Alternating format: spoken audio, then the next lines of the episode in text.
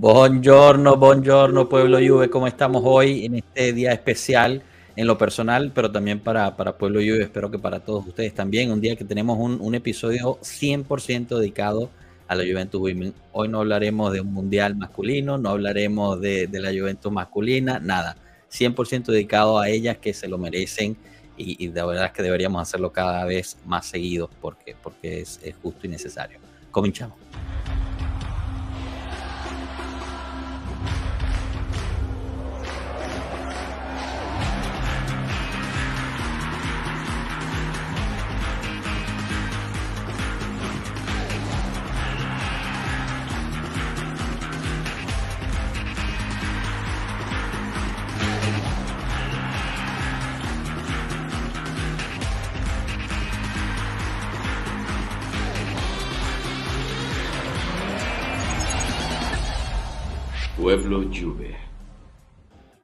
Bueno, genial, bienvenidos, bienvenidos todos. Fiorella, Pablo, dos máquinas de la Juventus Women, ¿cómo estamos? Bienvenidos.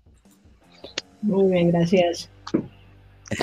Todo bien, gracias. Buenísimo, buenísimo. Más tarde se, se, unirá Adri si puede. Y bueno, también paso a saludar el chat de una sola vez. Eh, eh, esta vez gana Erwins, que, que, lleva lo de la alegrineta por, por un buen tiempo. También contagia al femenino. Yo, yo quizás argumentaría que es al revés. no, no, bueno, tiene mucho que aprender Alegri del femenino. Eso es. Y bueno, hola Pueblo Juve desde Italia, un beso. Gracias Luciana por estar aquí. Eh, Leonardo Bonucci 19, que ya sabemos quién es, a ver si se recuerdan. Saludos Pueblo, gran episodio nos espera. Así es, así es. Bueno, ¿por qué no empezamos ya desde, desde lleno y invitamos, obviamente, si se están viendo, a que, a que pongan sus comentarios, a que se unan al, al, a la conversación.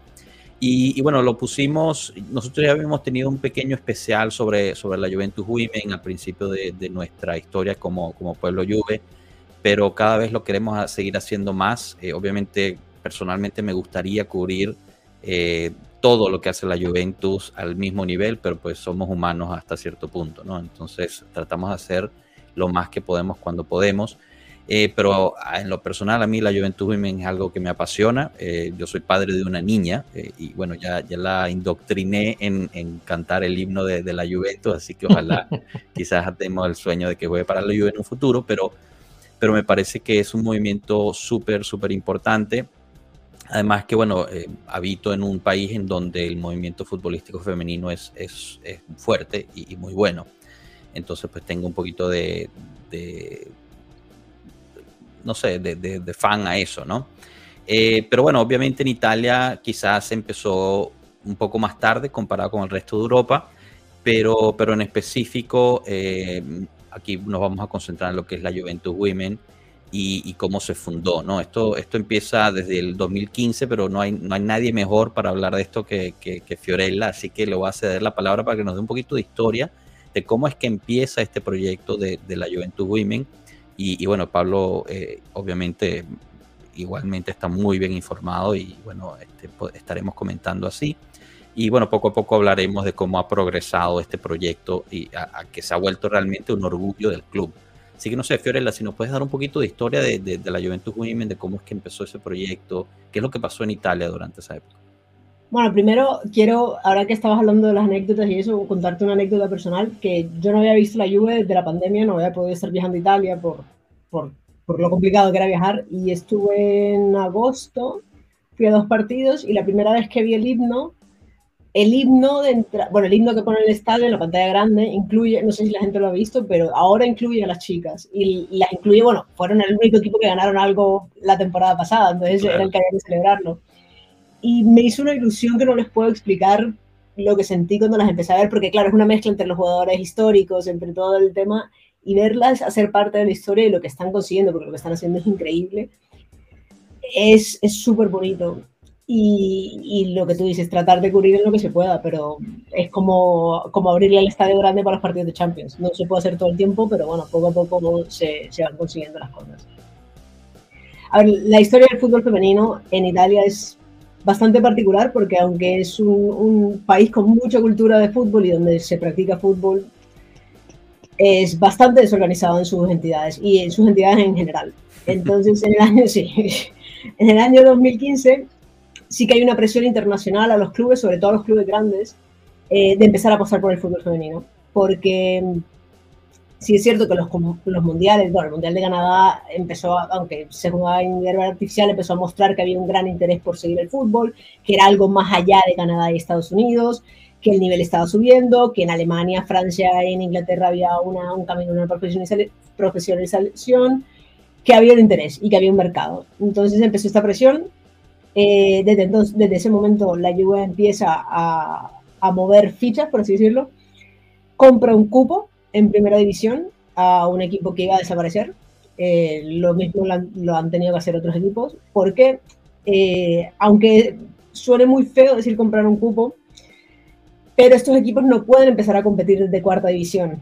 O sea, si tú eres la Juve, el Milan, el Inter, no puedes empezar a, formar y llegar hasta primera porque digamos que afecta un poco la, la, marca del equipo como tal. Entonces, entras en primera división y el impacto que tiene que la Juve entre en primera división y tenga un equipo femenino es brutal en Italia.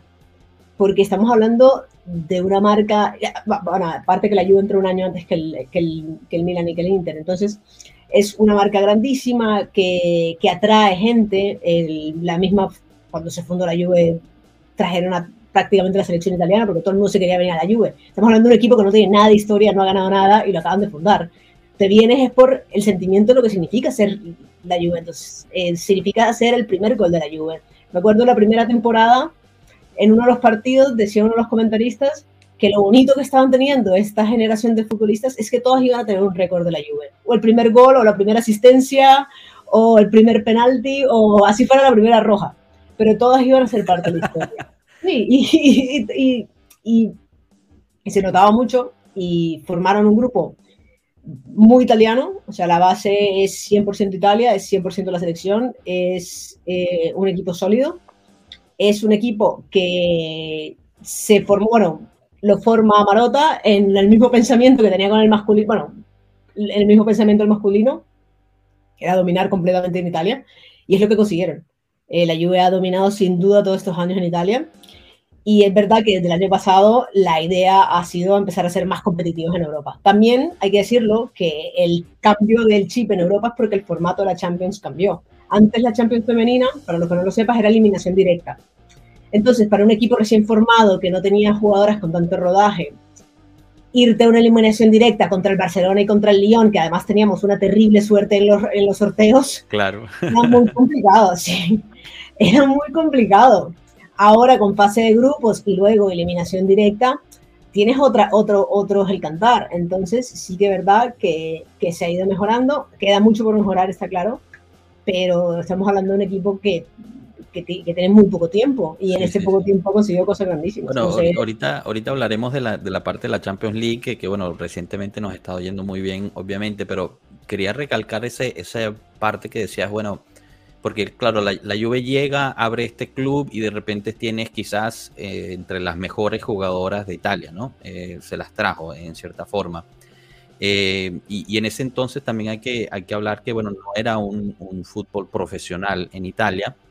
Los salarios eran relativamente bajos. Tampoco es que tú estabas y, tirabas dinero y ya te traías a todo el mundo, ¿no?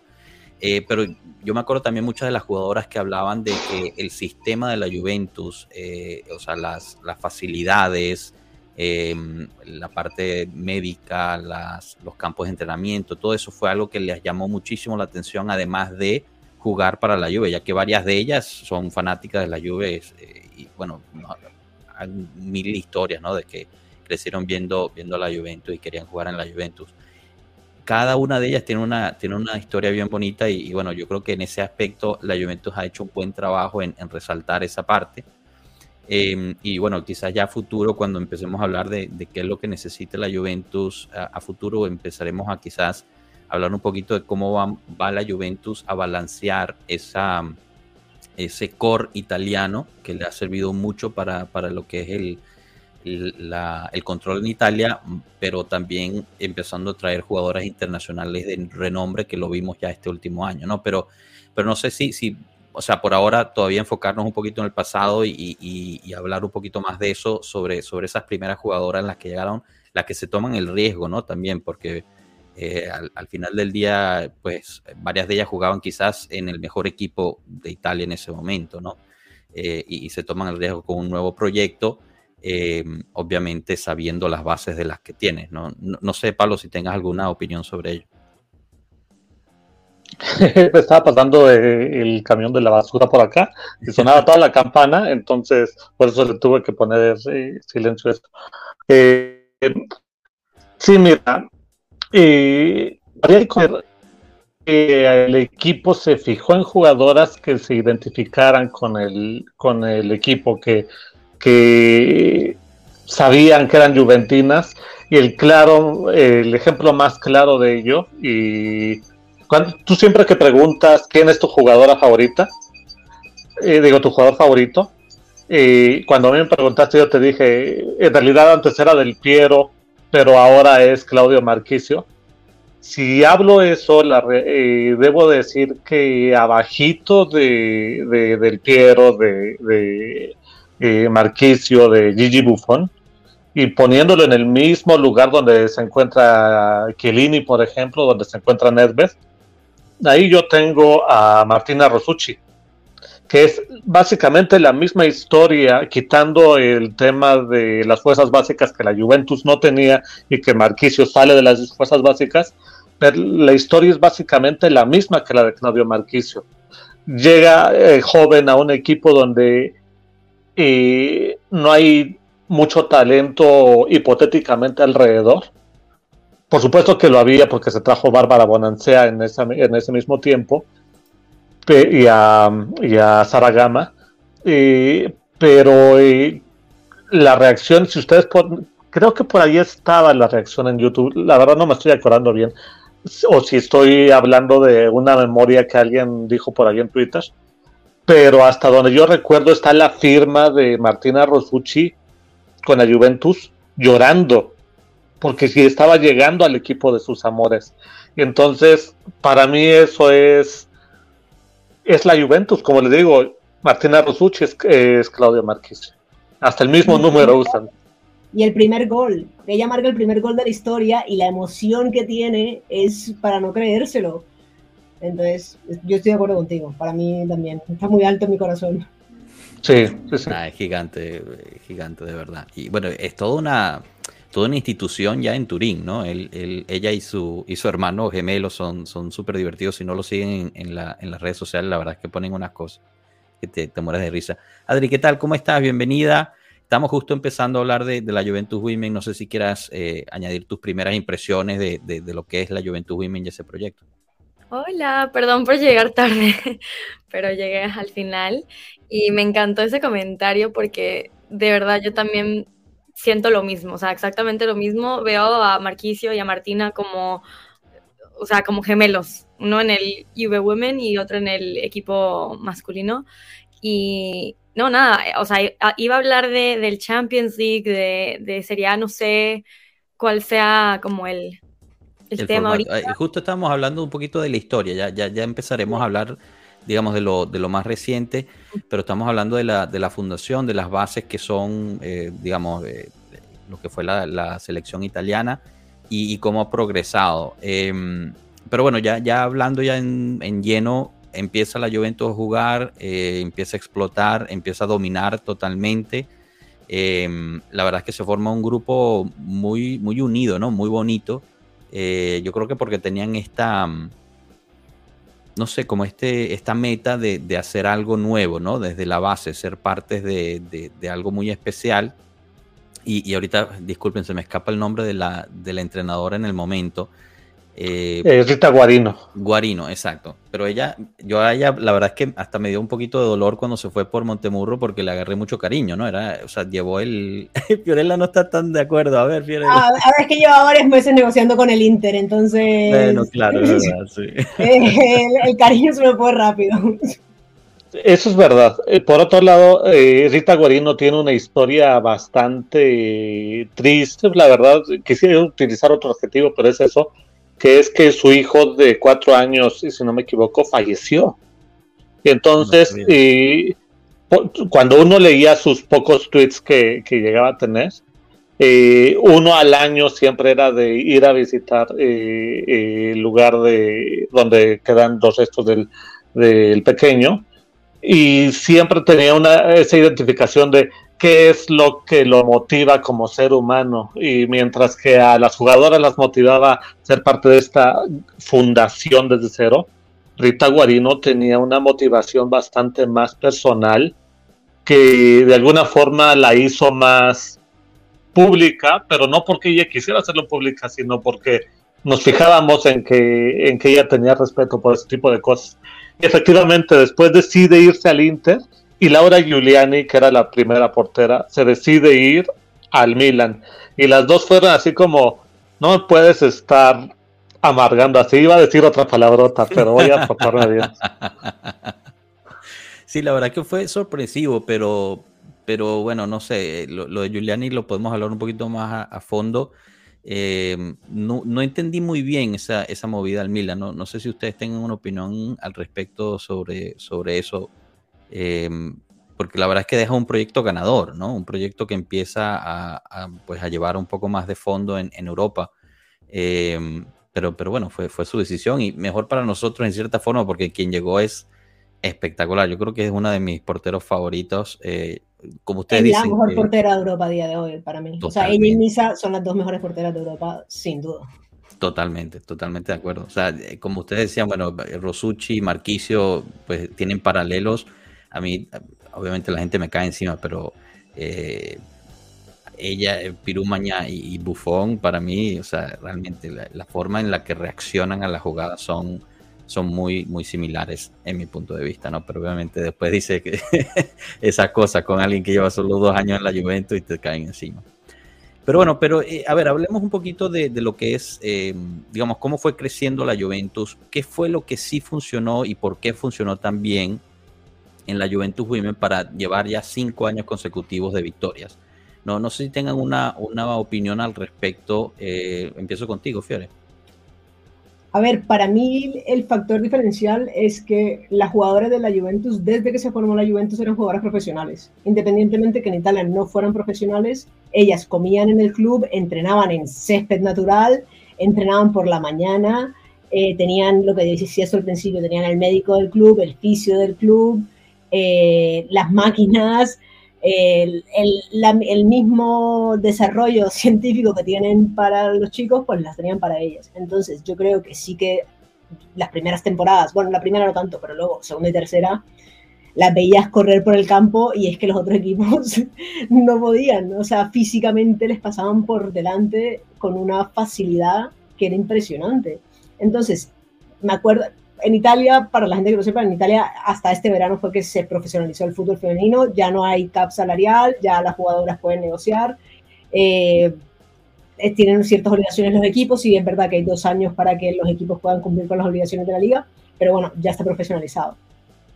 Me acuerdo de una entrevista justo antes de la Eurocopa que estaban hablando de este tema y la emoción de esto, y le preguntaron a las jugadoras de la Juventus por qué habían sido tan parte de todo este movimiento si ellas no lo necesitaban y decían porque ellas querían que sus pares tuvieran las condiciones que ellas tenían y se pudieran desarrollar de la misma manera. Entonces esto habla de dónde las puso el club y que para el club desde el principio era un proyecto que tenía que ser ganador y no lo estaban haciendo por tenerlo, sino que de verdad querían competir con eso. Y para mí eso fue lo que siempre la diferenció y bueno, ahora se está equiparando un poco porque los otros equipos se lo están tomando un poco más en serio, pero eso para mí era el factor. Claro, que, que, es también, o sea, eh, de nuevo la Juventus lidera, ¿no? Y, y, en cierta forma también nos odian por eso, ¿no? Porque siempre estamos en la vanguardia y empujando, digamos, el límite. Y yo creo que ha sido el bien del fútbol femenino en general, ¿no? O sea, vemos a una Roma crecida también en parte por eso, aunque a ellos no les va a gustar que diga eso, pero eh, digamos, el Sassuolo es otra, otra organización femenina que es bastante buena.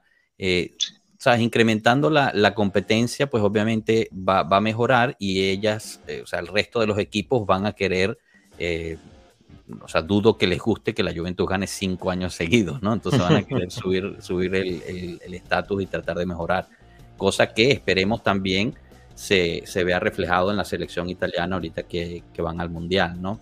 Eh, porque al final, pues yo creo que eso también es parte de, de, de lo que decías tú, Fiorella, de ellas mismas queriendo que sus pares tuvieran ese nivel, al final beneficia a todos y más que nada a, a la selección. No sé, Pablo, Adri, si tengan alguna opinión sobre, sobre eso, sobre el nivel de la Juventus y, lo que ha eh, significado como, como influencia para, para el resto del calcio femenino. Primero, Adri. dale, dale, gracias, gracias. Eh, antes de entrar justamente al tema que ya veo que ya nos estamos aproximando de la actualidad de la Juventus, sería conveniente decir que cuando se empezaron a llegar los, fichajes de la Juventus, evidentemente todos los aficionados decíamos, bueno, ¿y cuándo nos van a traer a... ¿Quién estaba de moda en ese momento? Esta la holandesa esta del Barcelona, ¿se me fue su nombre ahorita? Eh, Sí, Martes, gracias Martes. ¿Cuándo nos van a traer a Martes? ¿Cuándo nos van a traer a Lucy Bronson? y las cosas no funcionan así, evidentemente. Eh, pero la Juventus claramente marcó su base sobre futbolistas italianas. Esto es importante recalcarlo, porque llegaron futbolistas en su momento que tenían buena presencia, en, selecciones como la inglesa, la inglesa, perdón, Auluco o como eh, quizás Ashley Nick no era una representación de selecciones, pero ya había jugado en selección estadounidense. Y cuando la, la Juventus pone Sara Gama, pone Ceci Salvay, pone Bárbara Bonancea, Cristiana Girelli, Martina Rosucci, lo que hace es que cuando estos jugadores salen del equipo y llegan otras, las otras que, llegan son un upgrade, una mejora de lo que venía ocurriendo atrás. Y la base, quienes son las líderes del equipo, indudablemente son Rusucci, Gama, Salvay, Bonansea, etc. Entonces, el crecimiento del equipo claramente está pensado en identificar al fan italiano, al fan de la Juventus como nosotros somos los mismos, pero con las mujeres. Y lo que vengan a, los que vengan aquí a jugar van a tener que jugar eh, siendo liderados por nuestra gente. Sin embargo, tenemos una buena apertura hacia las extranjeras y cada vez va dándose eh, una mejora en, en esto al grado de que este año podemos tener a, a Lynette Bernstein, a ver me acuerdo otra vez, a Sara Bjork Gunnar eh, son jugadoras que tienen una presencia ya muy fuerte, muy pesada en Europa, no son cualquier jugadora. Entonces, eh, esa parte del plan a mí me gusta muchísimo, muchísimo. Yo creo, yo creo que ese punto que, que tocas, Pablo, es, importante em, por dos razones también. O sea, estoy de acuerdo contigo en, lo de o sea, la, base italiana, pero siempre se habla de, una cultura Juventus, ¿no? Eh, de, lo que significa jugar para la Juventus eh, en, Italia, eh, que pocos, a menos de que hayan vivido en Italia o, lo hayan vivido en, persona, pues lo, lo, logran entender al full. Y yo creo que era también llegara con esa misma cultura a lo que era la, la Juventus Women, ¿no? Usando jugadoras italianas para, para, para poner esos cimientos. Y, y bien o mal, eh, o más bien, más bien que mal, pues se ha creado una cultura muy, muy sólida que se ha mantenido durante los años. Por bien de que jugadoras han salido, entrado, por bien que ha habido cambio de, de, entrenador, eh, esa cultura, esa digamos, ese trabajo en equipo eh, se ve y cada año parece ser aún más fuerte. Y justo lo que más o menos nos pone aquí Ronald, eh, que, hay un excelente ambiente de camaradería en el plantel, siempre suben fotos eh, y videos juntas en Instagram, eso contribuye mucho a su, éxito. Por ejemplo, hacen muchas reuniones en casas de, ellas mismas, algo que quizás a los, a los hombres no se le ve tanto, ¿no? siempre, por ejemplo, hicieron la última fue que hicieron una fiesta de disfraces para, para Halloween y yo creo que eso habla muy bien de lo que es, eh, digamos, ese, ambiente unido que se está ahí. Poco a poco, como tú dices, se están viendo más jugadoras internacionales de, que también, tanto de renombre como que se están haciendo el renombre. Eh, me viene a la mente, por ejemplo, Julia Grosso, ¿no? que gana, gana la, las Olimpiadas con Canadá y pues llega ahí. Ahí, pues obviamente el, el, el link es porque viene de una familia italiana, quizás por ahí fue, pero definitivamente abre una nueva, un nuevo capítulo, ¿no? A, lo que es este, las Américas, donde, bueno, América del Norte en particular, donde se juega mucho fútbol, fútbol femenino.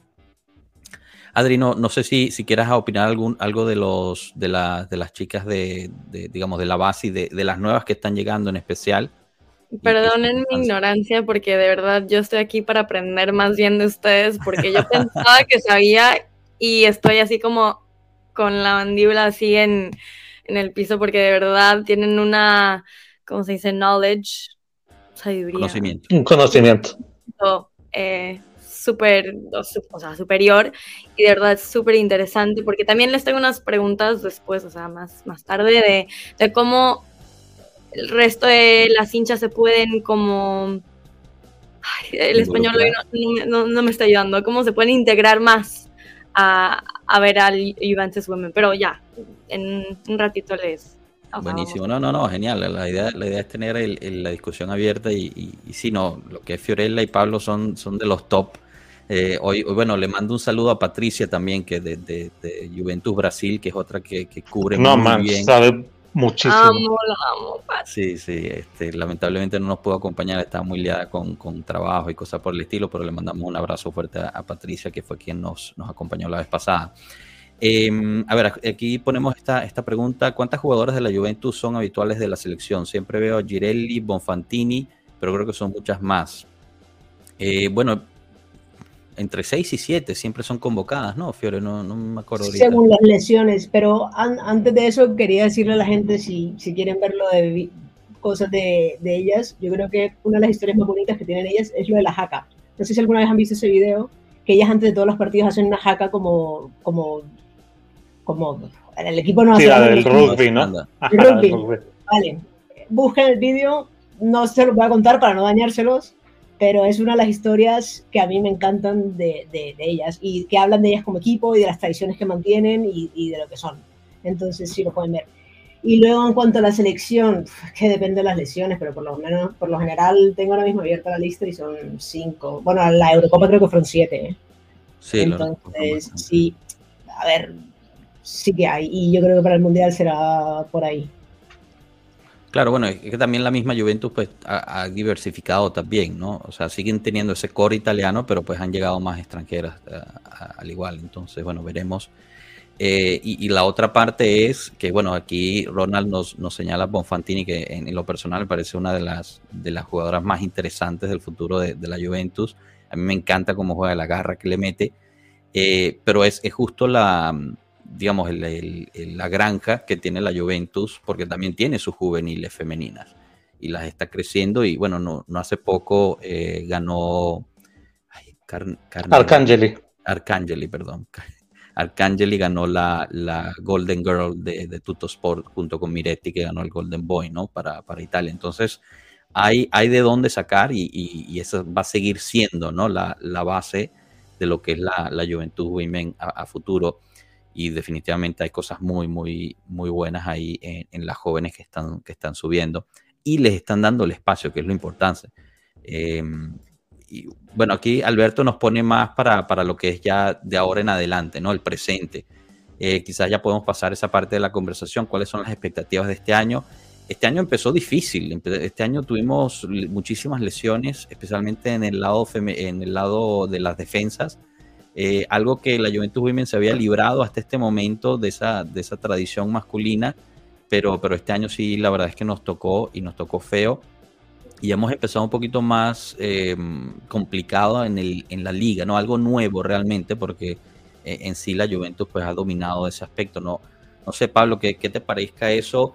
en especial la resiliencia, eso fue lo que más me impresionó, ¿no? las chicas se adecuaron, en Montemurro supo cómo sacarlo adelante, aún teniendo varios juegos en fila eh, y con un equipo reducido, se consiguieron ciertas, ciertos resultados, ¿no? Bueno, para empezar con la seriedad que decías tú que le ha puesto el Milan, que se llevaron a jugadora sueca, Fiore, se me fue su nombre. Eh, Aslani. gracias. y cuando traes un fichaje de esos, claramente estás diciendo, no te la voy a dejar fácil. El Inter es un equipo bastante eh, formado ya. la Fiorentina, lo mismo. El Sassuolo, lo mismo. La Roma, lo mismo. Eh, no pareciera que decir, es lo que pasa en el fútbol masculino. Ah, fueron nueve veces campeones seguidos, entonces los demás no están a su nivel y no tiene gran eh, mérito lo que están haciendo. Y es una tontería decir algo así. Eh, cada vez hace, cierra más el círculo y nos cuesta más trabajo y en algún momento vamos a tener que dejar de ganar y no hay problema, tendremos que resurgir, ¿no? Pero el presente de esto es que cuando se va Rita y entra justamente el año pasado Montemurro, eh, quedaba esa sensación de el proyecto se va a reiniciar y no, no, no, el proyecto no se reinició, el proyecto subió la apuesta, porque las jugadoras son las mismas, se conocen desde hace años. Pero eh, aquí empezamos a, hablar justamente lo que tú decías de, alguien como Julia Grosso, ¿no? De, Julia Grosso en realidad llegó siendo una, un préstamo, que después la Juventus eh, hizo la compra válida. Y, aparte lo tenía que, haber hecho casi en automático. Entonces, vienen las lesiones, como tú dices. Primero es Saragama. Después eh, es, Ceci Salvay que se quiebra el ligamento de la rodilla. Y después vuelve a ser Saragama. Yo creo que el tiempo de Saragama ya estamos, eh, ya está pasando. Eh, es una jugadora que a mí me gusta, pero nunca fue mi, yo no me identifico con el tipo de fútbol de jugadores que como Saragama que son eh, muy fuertes, que son mucho pundonor, eh, mucho coraje, pero que a mí siempre me pareció que le faltaba técnica. Y Ceci Salvay es justamente lo contrario. Ceci Salvay es una chica que siempre sabe dónde estar bien parada, que sabe eh, con qué pierna llegar, etcétera, etcétera. Entonces, ese tipo de cosas eh, le dieron una base a Montemurros por la cual, sobre la cual trabajar y pese a las lesiones, eh, hemos sabido avanzar. Bárbara Bonancé ya no te juega todos los partidos, ni siquiera te juega todo, 70 minutos de todos los partidos. Evidentemente entonces se trae dos jugadoras que van a ser las titulares, que hipotéticamente son Bonancea y, y Girelli, y te trae a dos eh, suplentes de alto nivel que vendrían a ser esta Bonfantini y que vendría a ser Sofi Cantore.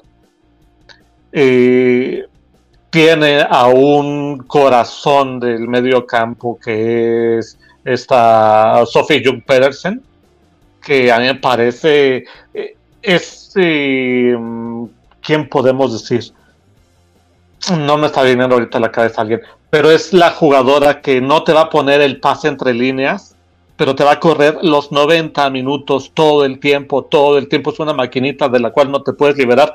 Y entonces cuando es el minuto 15 está padre que tengas eso como rival, pero cuando es el minuto 75 y te sigue mordiendo como sigue mordiendo Pedersen, es una patada en el trasero. Entonces, eh, hay aspectos, no sé si puedo entrar ya a este tema, eh, de lo que no me gusta de la Juventus, o lo tienes para más adelante. No, no, dale, dale, dale, abierto, abierto la conversación. Ok. Eh, claramente a mí donde no me gusta eh, la Juventus, y esto aparte lo he hablado con Fiore un montón de veces, es en la lateral con la chica esta sueca Lundorf, Matilde Lundorf. Eh, me parece que es cumplidora, pero cuando te enfrentas sobre todo a la, tirada del fútbol eh, de la Juve, que lo que quiere es quizás no ganar eh, la Champions, pero claramente lo que quiere es competir cada vez más y más y ser seria y lo está logrando. Y el nivel de Lundorf, en mi opinión, no está para eso. Y teníamos justamente ahí dotándola con esta Amanda Nilden, y Amanda Nilden hace menos de un mes se nos reventó. Entonces. La reventaron, hay que decirlo. sí, oh, ah, qué, bruto. Sí, sí, sí, es verdad. La rompieron eh, el. Sí, sí, sí, totalmente. Eh, eso a mí me preocupa, me preocupa un poquito justamente también de John Pedersen, eh, que en estos partidos de que vas contra Lyon, me parece que desaparece un poco, pero por la calidad del rival. Entonces, quizás también se tendría que pensar en mejorar eh, esa parte. Eh, físicamente, el equipo el año pasado, yo te lo había mencionado, eh, estoy acaparando, perdón. no sé si quiero decir algo. Déjame, déjame solo interrumpirte porque creo que tocaste varios temas que, que me gustaría también escuchar las opiniones de los demás, pero Hoy justo sale una noticia, ¿no? De, que pues la Juventus está empezando a, pensar en, lo que es la rotación generacional y justo nombran a, Gama, Girelli, Bonancea, gente que, o sea, todavía está dando la talla en cierta, a cierto nivel. Gama, la verdad es que ya parece que, pues estaría ya saliendo. Eh, Girelli me parece que todavía tiene bastante gasolina en el tanque para seguir. Eh, Bonancea empieza a, a, machucar un poquito, pero cada vez que entra es determinante pero bueno, están empezando justo a eso, ¿no? Que, quizás ya para la nueva renovación del contrato no lo vayan a hacer y, se, pueda traer este, gente un poco más joven y, etcétera. Eh, pero es, definitivamente pues un, gran problema de tener, ¿no? Has, creado unas, unos cimientos tan buenos con gente tan, eh, tan de confianza que, pues obviamente uno les agarra cariño a estas personas, eh, especialmente por lo que es el proyecto, ¿no? Estás viendo realmente desde que nace pero en algún momento tiene que pasar, no tiene que haber ese cambio generacional, tiene que llegar gente nueva, hay que darle espacio a las, a las jóvenes que van subiendo. Eh, pero, bueno, no, no sé, Fiore, ¿qué, ¿qué opinas al respecto? Y bueno, atándolo también a justo lo que estaba hablando de eh, Pablo, con esto que nos pone Carlo Biondi. Ven a la Juventus calificando sobre el Lyon en fase de grupos. El año pasado pues dieron la sorpresa, ¿no? Calificando... no, no, vamos a tirar la sal, es lo que me está diciendo. Pero bueno, Por favor. Dime, dime, No, no, que eh, dejemos el tema partido a partido, sin miedo, pero partido a partido. No, no, no, no. no. Yo, digo que con la historia, o sea, con lo que hemos visto el año pasado del quarterfinals, que no fue que nos reventaron y, y nos pusieron tantos, o sea, yo de verdad sí siento que si se tiene fe y de verdad es una es una posibilidad, o sea, no es algo loco, no es como la Juve masculino, ahí sí, no, para nada, pero esta Juve 100%, o sea, este, este, partido que viene, este partido que viene contra el Arsenal, like es un partido que va a ser muy decisivo. Ahí sí, aunque empatemos, creo que eso sería como una muy buena dirección. Aún así empatando, en mi opinión, porque o sea, contra el Zurich 0-2, creo. Este, y contra el Lyon, bueno, antes no teníamos un récord tan buenos con ellos, pero es que, a ver, el Lyon, el equipo más fuerte en Europa y que nos vaya no tan mal, yo de verdad no creo que, que sería una loca idea pensar que podríamos calificar sobre ellos. No, no, yo, yo, yo, la veo. A ver, también hay que decirlo. El Lyon ha jugado este año tres veces en el Juventus Stadium y solamente no la ha podido ganar a la Juve. ¿eh? O sea, hay que, hay que dejarlo claro que me matarán acá en España si escuchan esto, pero, que, hay que tener fe y, para mí, lo que acabas de decir, para mí la clave de hacer el partido contra el Arsenal. Es importante que el Arsenal se deje puntos porque así van a salir a matar contra el Lyon, pero hay que ir con, partido, con cada partido en mente y, con, la cabeza con la cabeza clara. Yo antes hacíamos el paralelismo de, de Allegri, pues la mentalidad de Joe es todo lo contrario Tú lo oyes en una rueda de prensa antes del Lyon, que es el, campeón de la Champions, y te dice, aquí no van a venir a buscar puntos. Eso a mí me gusta. O sea, sea como sea, pero es que ya empiezas el partido diferente, no como Alegri que me dice que es que el partido no es contra el PSG. Eso, eso te cambia la forma de pensarlo. Pero bueno, respondiendo a, lo anterior, eh, a ver, todos cumplimos años, o sea, eso es natural y, y no hay nada que hacer, o sea, nos toca, nos toca adaptarnos a ello. Vi la noticia, creo que es un poco definitiva viendo los tres nombres. Yo creo que Saragama definitivamente en 2024 no va a seguir en la Juve. Es más, me sorprendería que siga después de verano. Yo creo que en verano puede haber una salida amistosa con una despedida interesante. Por tema de lesiones, porque viene el Mundial y seguramente sea un buen momento para despedirse, por muchas cosas. Eh, con los otros dos nombres tengo dudas. Eh, para mí, Girelli es Benjamin Bottom, o sea, cada año la están enterrando y luego soluciona todo, entonces yo no la descarto. Y luego con Bárbara, yo creo que es una jugadora que está muy bien puesta a la cabeza y yo creo que ella el papel secundario lo tomaría muy bien. Y creo que es una jugadora que va a primar más lo que ella puede representar en la Juventus a futuro en su carrera que salirse a otro proyecto y por alargar tu carrera dos años más. Yo creo que es una jugadora que sí aceptaría un contrato más corto y ir tomando otro papel. No sé qué piensan ustedes. No, yo, estoy de acuerdo. Es más, a, mí me parecería excelente mentora para Bonfantini. Eh, en cierta forma tienen algunas características que se parecen, em, otras no, obviamente, nadie es igual, pero digamos, a Bonfantini todavía le, le, falta un poquito de esa experiencia que quizás Bonancea le puede, le puede ir enseñando. Em, y, estoy de acuerdo contigo en eso. Yo creo que no, no, ya ella había ha rechazado, digamos, papeles más protagónicos eh, en otras ligas por, por quedarse en Italia y quedarse en la Juventus. Entonces, no la veo como una jugadora que, que no quiera o, se vea insultada, entre comillas, en tomar un papel secundario y, de, y de más de, digamos, de, apoyo ¿no? interno. Eh, quizás, bueno, atándome a, la parte de, Montemurro que tú dijiste, la diferencia, ¿no? Cuando llega Montemurro, pues yo, como había dicho, pues ya le tenía, eh, le tenía cariño a, la ex eh, entrenadora y, llega y yo dije, bueno, pero realmente va a o sea, poner una, una, un cambio tan radical así. le tenía dudas, ¿no? No tenía dudas en términos de la liga porque me parecía que todavía éramos dominantes, pero en términos europeos sí no, no entendía cómo un entrenador podía realmente tener tanta, tanta influencia y obviamente me cayó la boca porque fue otra Juventus, ¿no? Eh, no solamente eso, sino que el grupo que nos tocó fue un grupo bastante difícil y terminamos pasando y nos vimos muy bien en, las semis. Así que bueno, la, la pregunta que, que, quiero lanzar, y, y, bueno, que ya, ya también Adri, tú dijiste que tenías preguntas, así que sería bueno lanzarlas, es, o sea, la Juventus obviamente tiene un plan, creo que el plan está bien establecido de qué es lo que se quiere lograr hacer, em, pero qué es lo que le falta ¿no? a, la Juventus para seguir adelante en, ese, en ese proceso, especialmente en Europa.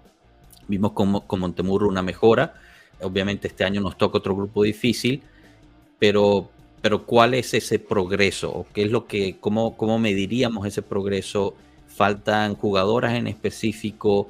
Eh, quizás una de las fichas para atraer más jugadoras internacionales era que la liga se vuelva profesional, lo cual ya se cumplió. Entonces podemos empezar a soñar en atraer a las figuras que, por, lo, por ejemplo Pablo estaba, nombrando al principio, pero ahorita son diferentes, ¿no? Podemos empezar a, soñar en traer esas figuras a la Juve, a la liga italiana, o todavía estamos eh, muy lejos de lo que es la categoría femenina en el resto de Europa. No, no sé quién se quiera lanzar. Yo creo que es una pregunta un poquito cargada, pero, pero me gustaría saber su opinión. En cuanto a Europa, sí. O sea, en cuanto a Europa no, no podríamos decir, oye, es que estamos al nivel de Inglaterra. Primero, partamos del, del tema más sencillo. No se pueden ver los partidos. Claro. Entonces, la exposición es muy baja para tú convencer a una jugadora hay que ser sinceros, la liga italiana a día de hoy es una liga casi de retiro para muchas de estas estrellas. Te estoy hablando de una Vero Boquete, la misma Slani. Hay jugadoras que, que, todavía quieren ser competitivas porque al final es una liga competitiva y hay proyectos interesantes y te pueden llamar la atención, pero todavía falta que la liga tenga mucho más de sí. Eh, Yo eh, te, interrumpo rapidito, Fiore, porque justo, justo Ranier no, nos pone esto, ¿no? A, a, mí me gustaría ver más partidos de la Juventus Women Solo he logrado eh, ver un par esta temporada por Star. Me imagino que, está quizás en México, ¿no? Eh, Ranier. Se pueden ver más partidos. Em, a ver, eh, yo creo que también la Juventus hizo una campaña, ¿no? De mientras más nos ves, más nos, nos ayudas a, sobresalir. Em, o, creo que esa es la campaña para la Eurocopa o la Copa del Mundo, no, me acuerdo, pero... Eh, fue la campaña de Dazón para la Champions. Eso. The more, the more eyes, the more eso, eso, eso, exacto. Y justo iba a eso. O sea, la, Champions League está siempre disponible, bueno, ha estado en los últimos par de años. Se pueden ver todos los partidos eh, por YouTube en los canales de Dazón o, o, el mismo el mismo sitio UEFA eh, los, los, pasa. La liga, eh, digamos, local es la más difícil de conseguir. Obviamente hay, hay formas ilícitas por internet. No, no, si, eres suscriptor de la Juve las puedes ver en, la, en TV. O sea, pero claro, puedes ver a la Juve si yo quiero ver contra quién va a jugar, no lo puedo ver.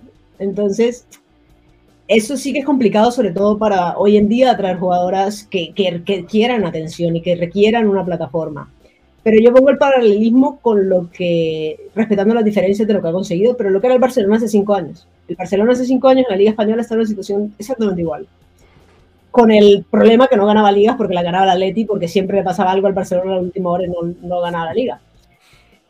Y el Barcelona se distanció de lo que era el fútbol español decidió hacer su proyecto y su proyecto era enfocado en ganar la Champions. Y estamos hablando de un equipo que ha llegado tres veces a la final de Champions, ha ganado una Champions, eh, tiene a las mejores jugadoras del mundo, muchas de las mejores jugadoras del mundo, sin que fueran las mejores jugadoras del mundo cuando llegaron ahí, porque bueno, ahora llega Lucy Bronze con un cartel. Sí. Pero estamos hablando de jugadoras, Patrick Guijarro llegó con 17 años y quién era, pero que han creído en una estructura, en una mentalidad, y para mí todo está en la cabeza. Yo creo que sí que hace falta un salto de calidad, pero no porque, que no se me malentienda, no porque no lo haya en Italia, es porque el desarrollo del fútbol femenino en Italia va muy por detrás. Entonces, si lo vemos desde ese punto de vista, todavía en Italia falta para llegar a, a estar al nivel de otros países. Entonces, de pronto, no estar en una estrella consagrada que se quiera retirar en Italia, pero traer esos prospectos de futbolistas que estén en equipos que luchen en Alemania o que luchen en Francia y darles una oportunidad en una, un escenario que es mucho más atractivo, porque no es lo mismo jugar en Alemania, en el Wolfsburgo o en el Bayern, que jugar en el Augsburgo. Claro. Entonces, si tú vas por gente joven que juega en esas ligas, que, que sí que tienen un punto más de competitividad a los 17, 18 años, y les das un escenario como lo que es la Juventus, pues yo creo que sí que, que, que se podría.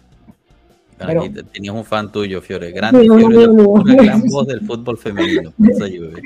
No es por nada, pero se los dije. no, te quiero mucho, te quiero mucho. Gracias.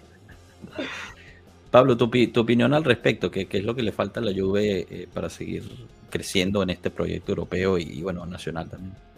A esta Juve le falta forma física porque eh, es un equipo que se nos está haciendo veterano, por un lado. Por otro lado, ya desde el año pasado nos lo, nos lo dejó ver. Si ustedes eh, estuvieron atentos a la Liga Italiana Femenil el año pasado, la Juventus tuvo como un bajón que después subió eh, justamente cuando tuvimos los partidos contra Lyon, que según yo había sido Wolfsburgo, pero, pero Fiore es una máquina y,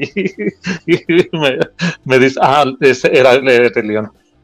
Cuando jugamos contra Lyon, nos costó dos o tres jornadas poder retomar ese mismo nivel que venía ocurriendo con, con la Juve respecto a la propia liga italiana. Entonces, y tuvimos ahí, no sé si una derrota y dos empates, o dos derrotas y un empate, o algo así. Y, pero porque estábamos con la lengua, digo estábamos, estaban, pero estábamos con la lengua de fuera. el desgaste de esos partidos para la Juventus fue aleccionador, y lo digo desde el punto de vista más humilde y más sincero y más positivo. Nos hace ver que todavía nos falta esa parte y físicamente hay jugadoras que contra la Roma, contra la Fiorentina, van a, rendir bien a su nivel, pero cuando se enfrenten contra un Barcelona, contra un Lyon, contra un Arsenal, contra un Chelsea, en una semana van a acabar con la lengua de fuera y teniendo que recuperarse a lo largo de tres semanas. Entonces, para empezar, yo diría eso. Para mí el tema de la lateral es vital.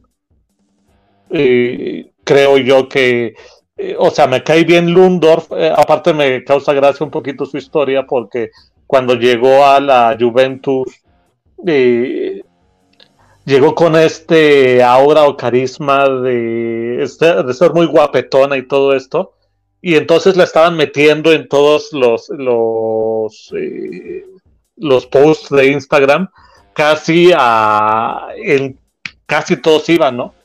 Y uno veía eso y veía el, el fútbol que estaba ocurriendo con ella y parecía que, era, que causaba el efecto contrario. Yo creo que a la propia jugadora ni siquiera le caía bien eso. Fue algo que la Juventus no supo, no supo lidiar bien con ello. Y me parece que le cuesta trabajo estar al nivel de, sus otras compañeras. Eh, hay que reforzar la defensa, porque yo sé que tenemos a Martina Lencini atrás, que es una jugadora que ya es seleccionada italiana, pero eventualmente va a ser la, defensa eh, titular. Pero Salvay, que es ídola, y Sara Gama, eh, cada vez, pues como tú dices, el tiempo no, no perdona a nadie, ¿no? Eh, siento yo que esas son las, las, mayores dificultades en este momento. Eh, me parece que la Juventus tiene mentalidad eh, y eso es algo que yo aplaudo. Buenísimo, yo creo que estoy total, totalmente de acuerdo con ustedes. Me, pareció súper interesante el punto de Fiore de que, bueno, o sea, quizás habría que, en cierta forma, y quizás, bueno, corrígeme si me malinterpreto, ¿no? Pero dejar ir un poquito la liga para enfocarte más en, lo que es el, la Champions League eh, y, salir adelante de esa forma que, también pues te trae mucha visibilidad, ¿no?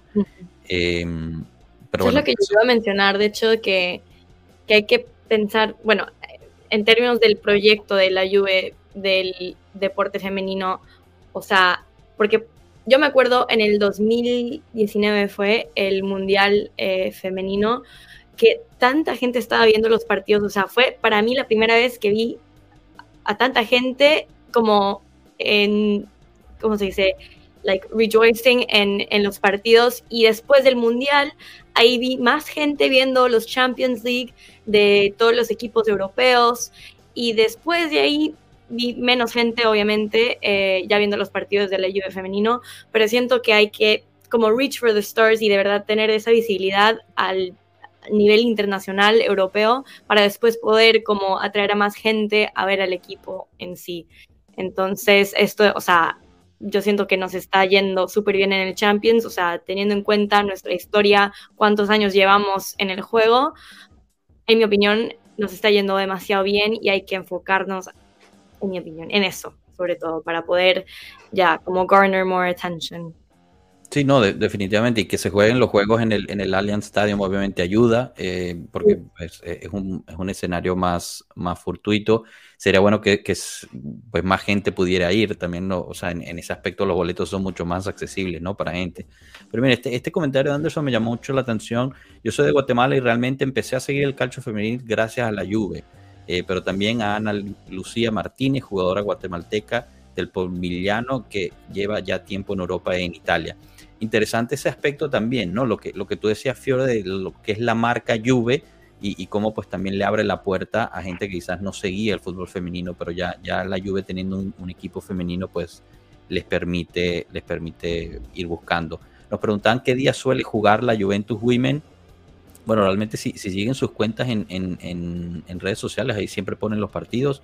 La Champions League siempre es entre semana. No es muy diferente a lo que es eh, el calendario masculino. No, la única diferencia es que la Champions, en vez de ser martes y miércoles, es miércoles y jueves. Exacto. Y, la liga italiana es un desastre y tú juegas un jueves y te pones el partido el sábado, pero bueno, eso es otro tema aparte que, había, que sacarlo en algún momento. Eh, eh, mencionar en México, para quienes están interesados, sí pasan los juegos en ESPN. Obviamente uno los puede cazar también por, por Star Plus eh, pero sí pasan los juegos en ESPN, solo que es tempranito, levántense temprano. Un buen café en la mañana. Pues. Adri, ¿tú tenías algunas otras preguntas que querías, querías hacerle a, a Fiore y a Pablo? Ya las tocamos, de hecho. Ah, buenísimo. Perfecto, ya. No, pero yo quería decir algo sobre lo del estadio que estabas comentando, porque yo el año pasado pude estar en, los partidos de los récords de Camp Nou y de hecho me pierdo el partido de la Juve porque porque voy otra vez a Camp Nou porque es el Bayern, el Barça Bayern, justo el día del Juve Arsenal, así que estoy molesta con ello, pero pero abrir estos escenarios dejemos el valor de las entradas aparte, ¿vale? Eso es algo importante, porque el primer partido que yo fui del Barcelona costaba 8 euros la entrada. Para este ya me costó 40. Entonces, eh, no es que sea que las regalen, no es que se llena por esto, se llena es porque la gente verdaderamente confía en el proyecto y porque verdaderamente quiere ir. Hay que decir que la Juventus tiene mucho mérito que desde los cuartos de final de la Champions ha abierto el, estadio para que jueguen todos los partidos ahí. Y la verdad, el otro día lo veía, el partido contra el Lyon metieron unos 8.000 personas, que eso es más de lo que metió el Lyon en casa contra el Arsenal, ¿eh? que, que también hay que decirlo. Y, y, hay que aprovechar estas oportunidades, eh, ya sea de, de, de, Eh, estaba leyendo el comentario. Eh, no, no, no. eh, me ha no, pasado, me ha pasado. Porque lo que iba a decir es, eso, eso tampoco viene bien. ¿Por qué? Porque entonces no estás yendo por ellas, estás yendo porque dos por uno con los otros. Tú tienes que ir porque las quieras ver a ellas. Claro. Pero una de las cosas que aquí funciona muy bien, y lo he visto yo con, sobre todo con el Atlético de Madrid, que me parece súper bonito el fútbol femenino, es que es una oportunidad para poder llevar a los niños al estadio. Porque tú hoy en día pagar 80 euros a las 10 de la noche en invierno para que tu hijo o tu hija de 4 años vaya a ver a la Juve es inviable. Además que saber quién te, qué personaje te encuentras por ahí. Pero tú ir un sábado a las 5 de la tarde al campo de entrenamiento, eh, vas a verlas, o un partido de Champions a las 6 y 50 de la tarde, puedes llevar a tus tres hijos y a tus 17 sobrinos y te vale lo que cuesta un partido. Entonces, yo creo que para cultura de, de, ya si no quieres seguir el fútbol femenino, pero la cultura de educar, enseñarle a los niños lo que es la Juventus, enseñarle a los niños lo que es el fútbol y que tengan la oportunidad de ir a un estadio de estos. Porque es que si no, ¿cuántos años tiene que pasar? Piensa que hay niños que ves unas cositas pequeñitas que no sé ni cómo cantan goles entrando al estadio a ver un partido de Champions y eso te hace cultura de equipo. Y yo creo que por ahí es donde quiero trabajarlo, no tanto de que ve porque vas a ver a los chicos o lo que sea, no, ve por ellas, porque ellas, de verdad, si, si los que nos están oyendo no han visto un partido de ellas, el partido contra el Arsenal va a ser por YouTube, pueden ver, se dejan la vida como nadie. Y cuando pierden lloran y me acuerdo un post de Redosuchi diciendo que, que, si era, que si ya tenía que dar un paso al lado para que el equipo fuera mejor lo iba a dar. Es algo que no ves en el fútbol masculino. Entonces, los invito a que lo vean si tienen la oportunidad.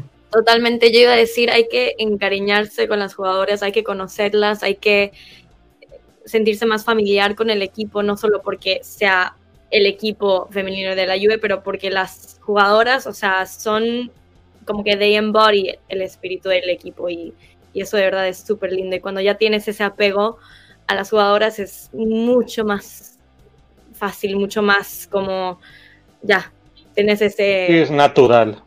Sí, Sí, no, no, y la verdad que lo hacen fácil, ¿no? Encariñarse de ellas, porque te digo, son, son muy genuinas eh, y en ese aspecto creo que, o sea, Pablo, tú, tú lo decías al principio, quizás la Juventus en sus redes no estaba haciendo un buen trabajo, pero fueron aprendiendo poco a poco y, y yo creo que las han dejado ser ellas, ¿no? Y, y han visto el valor que es eso. Eh, y, y, la verdad es que lo, la están votando aquí. Bueno, quería agradecer este comentario de Pavel, que dice, yo también veo los juegos en ESPN, aún faltan que los propios comentaristas se informen más sobre oh, el calcio sí. femenil, luego dicen cada cosa. Bueno, aquí, aquí invitamos a ESPN eh, Latinoamérica, aquí tenemos a Fiore y a Pablo. Ellos sí. definitivamente podrían hacer una mucho mejor labor. eh, saludos, qué buen panel salió hoy en este directo. Gracias, Pablo, de verdad. Este, pues nos alienta mucho. Y como dijimos al principio, esto es un tópico que, que a nosotros nos apasiona. Eh, sabemos que el mundo en general, pues obviamente quizás tiene los ojos puestos en otro lado pero, pero es, es, un tópico que nos gusta resaltar cuando podemos y, y, la verdad es que mientras más apoyo tenga, pues mejor. Así que bueno, aprovechamos también nosotros a poner nuestro granito de arena y, y pues les agradecemos su apoyo con, con el me gusta y, el, y la suscripción, si, si aún no se suscriben. Anderson nos pone, ese es un buen punto, en el fútbol femenino mexicano se crea un ambiente muy familiar en los estadios. Ver a padres llevar a sus hijos es muy lindo, es un ambiente mucho más sano. Eso es algo que también se ha perdido en, en el, Perdón, Adri. No, solo quería comentar eso, que el fútbol femenil mexicano es buenísimo. buenísimo. Sí, sí, la verdad es que es bastante bueno y bueno, son, es bastante competitivo también. Eh, y, y, eso es algo que también se ha perdido hasta en el masculino de la Juve, ¿no? La, las familias en los estadios, así que bueno, queremos, queremos verlos cada se vez. Se ha perdido más. la gente en el estadio, o sea, ya sí, no... Bien, exacto, sí, sí, es verdad. Y bueno, lo, del estadio, y ya para, para cerrar, eh, la Juventus tiene todavía este proyecto de construir un estadio dedicado para, para un estadio un poco más pequeño eh, en, en, estos, digamos, hay como un, espacio al lado de, de, de, la continaza donde pueden construir un estadio un poco más pequeño que sería de uso particular para, para la Juventus Women y la Juventus eh, Next Gen, ¿no? lo que era la, la U23 el proyecto sigue ahí en libros, todavía no se ha construido, no, han empezado ni mucho menos, pero yo creo que eso ayudaría mucho también, porque eh, o sea, la fanaticada que va a ver los, los partidos de la Juventus Women constantemente siempre está y siempre llena esa, esa, el estadio de práctica ahí. Pero, pero creo que tener su propia casa también ayudaría a, a eso para los partidos de liga. Obviamente, Champions quizás se queda un poquito más pequeño, pero no pasa nada, se puede usar el, el Allianz Stadium cuando, cuando se pueda, ¿no? Fiore, eh, o Pablo, no sé si ustedes tengan alguna novedad sobre ese estadio que, que planeaban construir. Yo sé que con la pandemia se, se paró un poco. No, bueno, a ver, también hay que decirlo que está mejorando el tema de la Juve de que puedas ir a los partidos de liga porque antes era bastante complicado, tenías que ser miembro y ahora están abriéndolo un poco más. Sí que es verdad que juegan en el campo Ale y Ricky, que es un campo de práctica, pero bueno, tiene su gradería y eso. Yo creo que por tema de pandemia, porque no han vuelto ni a hablar ni el tema, es uno de, lo, de los temas que se ha recortado por, por gasto, porque la verdad hay pérdidas muy grandes en el equipo, entonces no creo que sea una prioridad ahora mismo. Pero la única forma que esto se haga una realidad es que la gente vaya al campo cuando abran el, el estadio para la Champions, que la gente pida las entradas y, y de esa manera se, se, ve como una prioridad. Pero ahora mismo no, no lo veo. Claro, claro, dan, su voto con su dinero, ¿no? En cierta forma. Pues, quieren, al ver que hay demanda por ver, pues obviamente se, se volvería eh, prioridad. Bueno, ya, ya nos eh, comimos una horita hablando de, la Juventus me, me, parece espectacular. No sé si había otro tópico que querían eh, tocar. Ah, yo, yo sí tenía una cosa que, que quería eh, resaltar y que quería saber su opinión. Porque justo en estos días me puse a pensar de o sea, el nivel de diversidad y abiertamente eh, diverso que es el fútbol eh, femenino, ¿no? no solamente en Italia, sino en el resto de Europa comparado con el fútbol masculino. Eh, hablamos de, todo, de raza, sexo, todo. Eh, quería saber su opinión de, por qué, ¿no? ¿Por qué en, el fútbol femenino es mucho más eh, bienvenido, visto o, lo que sea, mientras que en el masculino es, tabú aún? O sea, todavía vemos situaciones eh, en las que, en las que pues, se trata mal a las personas simplemente por el hecho de ser eh, y, y, no sabía ah, cómo atribuirlo, además que quería resaltar ese beneficio también de lo que es el fútbol del fútbol femenino. No sé si alguno de ustedes tiene alguna opinión sobre ello. A ver, yo siempre tengo una teoría acerca de eso y es primero porque a ellas, o sea, las que hoy en día, digamos, la Sara Gama de la vida, la Girelli y todas estas que están en sus 30 años, por ahí ando yo. Sí. Eh, cuando empezaron a jugar, tenías que jugar con hombres toda la vida. Entonces tú siempre fuiste diferente. Nunca te importó que te señalaran, nunca te importó que te trataran diferente. Nunca tuviste un trauma por eso, porque al final hacías lo que te hacía feliz. Y yo eso lo extrapolo a su vida privada. Ellas, mm, la que quiera ser feliz, hace lo que sea porque ya le ha tocado tan duro para todo lo demás y dedicarse a ser futbolista que hasta ahora paga, como para ocultar su vida privada. Entonces yo creo que eso es tan natural y que se habla con una naturalidad como, de, como se habla en la vida normal, que nunca he entendido por qué en el fútbol no se habla como en la vida normal, claro.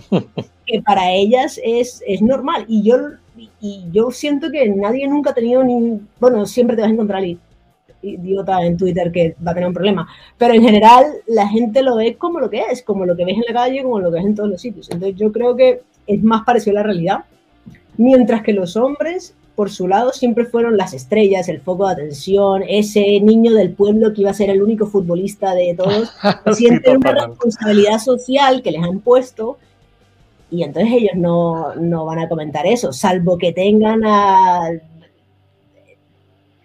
una, una, una, una, libertad muy grande, que yo lo veo muy complicado hoy en día todavía, sientan un apoyo muy grande por parte de clubes, patrocinadores y todo lo demás, van a seguir en ese foco y van a preferir mantener todo oculto que, que, que, vivir la vida normal, que al final es muy triste. A mí eso más que nada lo que me da es tristeza porque decir, joder, yo qué sé, eh, tú ves eh, en equipos femeninos que haya dos chicas que están en una relación y a nadie le importa ni nadie se, se está tirando el pelo. Y, y, me, y, a veces veo las imágenes y veo eso y digo, joder, qué triste si hay dos chicos que son pareja y no pueden ni darse la mano porque que van a decir de ellos. Entonces a mí me da más tristeza y me enorgullece que el fútbol femenino muestre lo que es la vida y la naturalidad con la que es. No sé si alguien... Sí, no, excelente. ¿no? Pablo, Adri, ¿alguna opinión? Sí, eh, bueno, no sé si Adri te, tenga algo que decir. Gracias. Iba a decir muy bien dicho, de verdad, estoy súper de acuerdo. tengo dos ejemplos claros de esto que está mencionando Fiore. Eh, la futbolista, no sé dónde está jugando ahorita, según yo estaba en el, en el Wolfsburgo. Eh, no estoy seguro de ahorita me, Fiore me va a corregir. Eh, Samantha Kerr, la australiana, gana el, la Champions pasada, inmediatamente va a abrazar a su esposa y le, y le planta un besote increíble que todo el mundo se cayó en aplausos. Y eso en el fútbol, eh, iba a mexicano, en el fútbol masculino, o mexicano ya ni hablar, ¿eh? Eh, pero en el fútbol eh, masculino, por supuesto, no pasaría sin que viniera una agresión de por medio, una amenaza de por medio, etcétera. Y vamos a plantearlo de esta forma. Ya sabe Josh que a mí me gusta mucho siempre poner comparaciones hacia la cultura pop y aquí voy a, permitirme hacer esto de. Cuando uno agarra una fandom muy grande, como lo puede ser Star Wars o Star Trek, son tan, eh, tan inmensamente grandes y tan inmensamente vocales que muy pronto se vuelven terminando tóxicas. Entonces, si estamos hablando de Star Wars o de, no sé, de Matrix o de Señor de los Anillos y que siempre va a traer esa, esa situación tóxica de un fandom muy grande, pues imagínense el fandom que tiene el fútbol soccer en global. Y va a traer una toxicidad bastante brutal porque encima, eh, si me quieren quemar en redes, díganmelo, con mucho gusto lo acepto, pero no me voy a desdecir el, eh, cuando hablamos de el campeón mundial, el campeón mundial de que el mejor del mundo, el mejor, el mejor equipo del mundo, de que cuando hay dos, bueno, evidentemente hay más tipos de orientación, eh, tipos de orientación sexual, pero el mundo está separado en hombres y mujeres para que me, para que me entiendan. No puedes decir es el mejor del mundo porque los hombres hicieron esto y desechar a las mujeres como si no existieran para las mujeres, es, que le estoy diciendo esto a Adri o a Fiore, es una obviedad, pero para los hombres es una terquedad.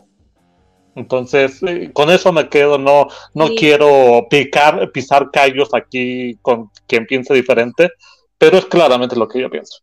Iba a decir que, que ya casi como tocamos el tema, que obviamente el fanático de, del Real Madrid, de, de los hombres, ese tipo de fan, que es un niño de 17 años que está en Twitter diciendo pendejadas, no a ser un fan del equipo femenil. Y no ves esa toxicidad. Y también llegamos a lo mismo. ¿Quiénes son los que van al estadio a ver las mujeres, familias, más como, como decía Anderson, que, que los padres van con sus hijas y es un ambiente totalmente distinto y por eso yo también siento que no, no se ve tanto esa toxicidad que ves en, con los hombres. No, e-, es un buen punto. Bueno, y mientras más siga creciendo el fútbol femenino, pues obviamente va, entrando todo tipo de personas. Lo bueno es que la base ya está construida como, como algo de, equidad y, digamos, positividad, ¿no? En ese aspecto. Quizás eh, el fútbol masculino, pues se construye, no tuvo la suerte, pongámoslo así, no tuvo la suerte de, la construcción del fútbol femenino que, pues se construyó en una época mucho más regresiva y, diferente, ¿no? Pongámoslo de esa forma. Pero bueno, no, sé si hay algún otro tópico, Fiorella, Pablo, Adri, que, quieran añadir. Yo creo que la pasamos muy rico esta hora, hablamos bastante. Eh, espero haya servido también a todos los que nos sintonizaron para aprender un poquito más de la, de la Juventus Women. La verdad es que agradecemos muchísimo el apoyo de haber estado en el directo y, y acompañado. Adri, ¿vas a decir algo? Perdón. No, nada, si no hayas puesto el último comentario que dijo Ronald Bolívar. Esta. Solo basta ver un partido de fútbol infantil y ves cómo se cultiva esa cultura. Al niño que no pega fuerte le gritan niña o mariquita. Claro, eh, eh, el que dice, corres como niña, por Dios. ¿Sabes qué es lo peor de todo? Que yo estuve allí. Entonces, eh, se puede cambiar, muchachos, se puede cambiar. Exacto. Que bueno, realmente si, si pegas como niña, hay que ver los partidos para que vean que, eso al final termina siendo un piropo y no. Porque las niñas juegan mucho más rudo que los hombres, eh, la verdad. Eh, pero bueno, Fiore, Pablo, Adri, muchísimas gracias por haber estado, de verdad. No, Eh, gracias a Fiorella y Pablo, a ustedes dos, de, de verdad, muchas gracias. Yo aprendí demasiado, me siento muy motivada para, para compartir los puntos que hablamos hoy en Twitter y tratar como de, no sé, integrar a más gente. Siento que, que es lo correcto.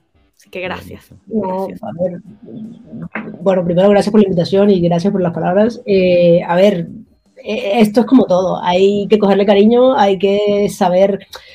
Voy a poner un paralelismo. La primera vez que alguien ve una carrera de Fórmula 1 no tiene ni idea de qué está pasando. Lo mismo pasa con muchas de estas cosas. Y luego al final terminas comprando la camiseta o terminas... Y es todo un proceso de educación. Y a mí me ha pasado en la tienda de la Juve, la última vez que fui, fui quería la camisa de Girelli y la misma señora que me atendió, que era nueva, también no la critiquemos, no entendía cómo venderme la camisa si no estaba en la lista, si era una jugadora. Y, y entró en cortocircuito y ya cuando entró la otra compañera le dijo, no, le puedes poner los que nombres. este. Pero es, es todo parte del proceso y estamos todos aprendiendo y lo importante es tener estos espacios y tratar de resolver las dudas que tenga la gente. Si la gente tiene más dudas o lo que sea, me las pasa o lo hablamos y, y vemos cómo ayudamos a la gente y tratar de apoyarlas, porque entre más las veamos, entre más like le den a los posts, entre más vean los videos de YouTube, vean los partidos, pues más repercusión van a tener y va a seguir creciendo esto. Y a ver, hay más oportunidades de ganar títulos, también le digo a la gente, ¿eh? Correcto, correcto, correcto. Por fin un Champions League a fuerzas. Exacto. Pablo, no sé si quieres añadir algo para, para ya cerrar.